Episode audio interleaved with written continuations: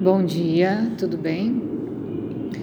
Então, como é que a gente trabalha a terapia ayurvédica para a mente? Existem várias maneiras de olhar essa mente para melhorar esse desenvolvimento tanto espiritual quanto o bem-estar de uma forma geral.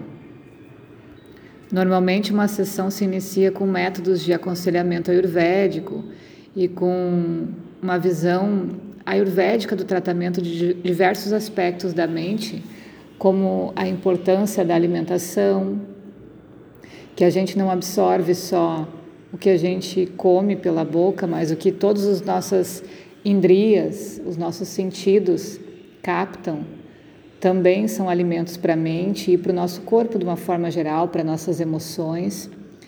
Então, o processo de terapia para a mente do Ayurveda, ele vai precisar desse autoconhecimento, vai precisar dessa de aprender como que a mente funciona.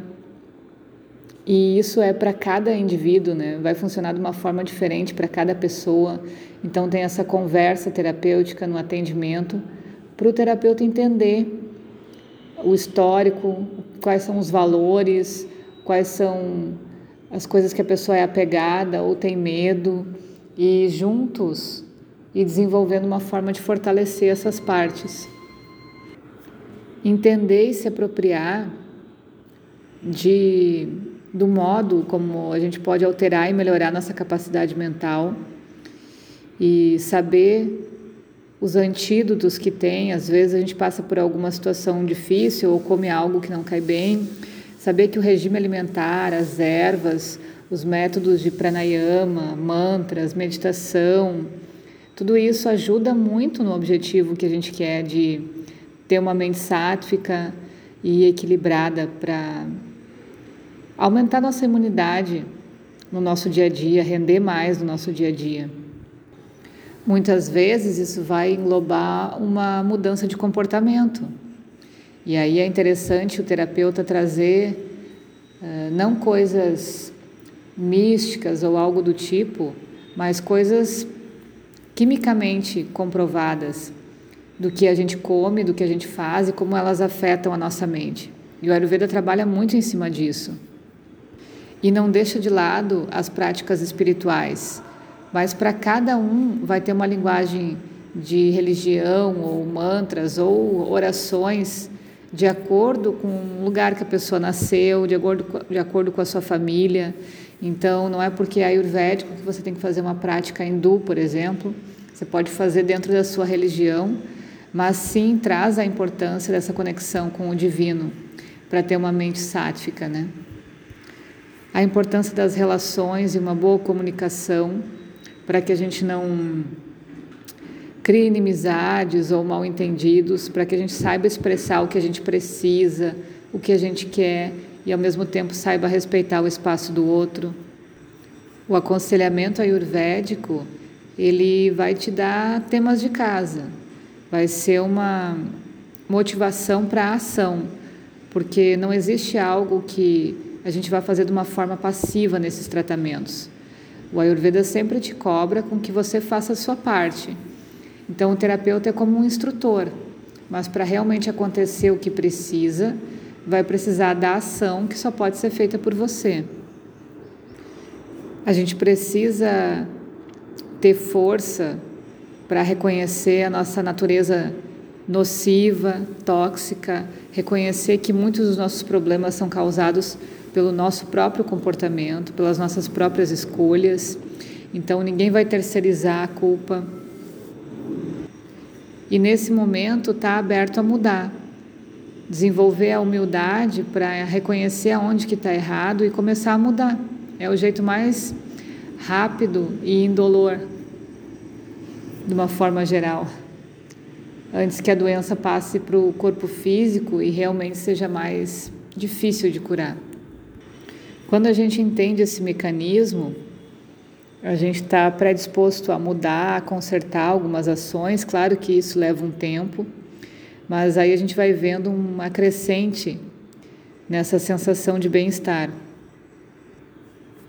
Então, o aconselhamento ayurvédico ele gira em torno de quatro etapas. A primeira são os fatores físicos, que fala do regime alimentar, das ervas, exercícios. Então, isso é importante para mudar a química com que a tua mente se alimenta. O segundo aspecto é os fatores psicológicos, as impressões que você tem das, do seu dia a dia, das coisas que você capta, como você lida com as emoções, por onde pairam os teus pensamentos. A terceira etapa fala de fatores sociais. Como é que é a tua relação com o trabalho, com o lazer, relacionamentos, como que você age, como que você eh, devolve essas relações, né? E o tanto que você consegue expressar das necessidades que você tem, isso é muito importante também. Dizer não, saber uh, expressar quando precisa de alguma ajuda, ou quer fazer algo diferente, ou quer tentar fazer algo que nunca fez e sente medo, falar desses sentimentos é importante. E aí, depois de seguir essas três etapas, a gente chega no quarto passo, que são os fatores espirituais. E eles vão estar ligados com a tua religião, com a melhor linguagem espiritual para você. Então, de uma forma geral, aqui a gente fala de yoga, fala de meditação, mas isso pode ser adaptado dentro da tua vida. Os desequilíbrios psicológicos envolvem problemas sociais e pessoais, como dificuldade com a profissão, nos relacionamentos. E esses fatores espirituais são as fontes de todo o sofrimento mental. Porque só a nossa consciência superior tem o poder de levar a paz para a mente. Mutável essa, né? E instável por natureza. Então, é aquela expressão que a gente questiona Deus se o que está acontecendo com a gente está certo ou está errado. Quando a gente vai fazer uma oração para Deus pedindo alguma coisa, então existe uma má interpretação do que é esse aspecto espiritual, o que fomenta mais ainda esses problemas sociais e pessoais. Porque, em último caso, a gente tende a terceirizar a culpa para Deus, né? Ou para o universo. E depois que a gente entende como acontece essa mecânica, que a gente é responsável por cada passo, por cada emissão de energia, não tem a quem culpar. E, de certa forma, a gente fica sobre um controle do que está acontecendo. E vira aquela dança maravilhosa com o universo, de que você dá o passo certo, o universo também dá o passo certo, o passo mais adequado para você. E tudo, tudo começa a fluir muito mais tranquilamente. Mas enquanto a gente não se der conta de que as coisas erradas ou certas, enfim, que estão acontecendo ao nosso redor são responsabilidade única e exclusivamente nossa, vai ser difícil chegar nesse equilíbrio, nessa paz. Aprofundando um pouquinho mais, a gente aprende que a psicologia ayurvédica ela tem quatro níveis de tratamento que são. Isso é a parte do terapeuta, né? Que vai contornando, equilibrando isso de acordo com as sessões de terapia. Então, são os humores biológicos em si, que é o equilíbrio de vata, pitta e kapha, que acontece através da alimentação, dos exercícios, dos horários do dia.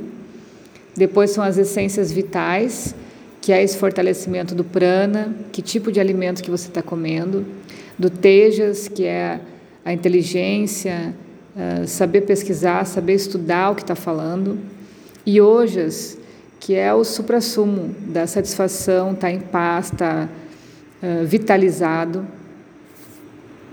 Isso envolvendo já o corpo físico e a mente. A terceira etapa são as impressões, que é a harmonia da mente e dos sentidos. Então, não deixar que a mente seja poluída pelo que os sentidos captam e coordenar esses sentidos para que eles captem coisas que façam bem para sua mente. E a quarta etapa é desenvolver na, no seu cliente a consciência, a possibilidade das funções apropriadas da consciência. Então, saber ter aquele olhar de observador, não estar tá mais tão envolvido e amarrado com a imagem do ego se tiver que corrigir uma coisa errada, vai corrigir tranquilamente. Se tiver que pedir ajuda, se tiver que agradecer, se tiver que pedir desculpas, quando a gente não está tão apegado à imagem, fica mais tranquilo para fazer isso. E a gente começa a fazer as coisas com maior consciência, não só para a gente, mas para o todo. Então, isso é o que a gente vai estudar hoje. Beijo para todo mundo e um excelente dia.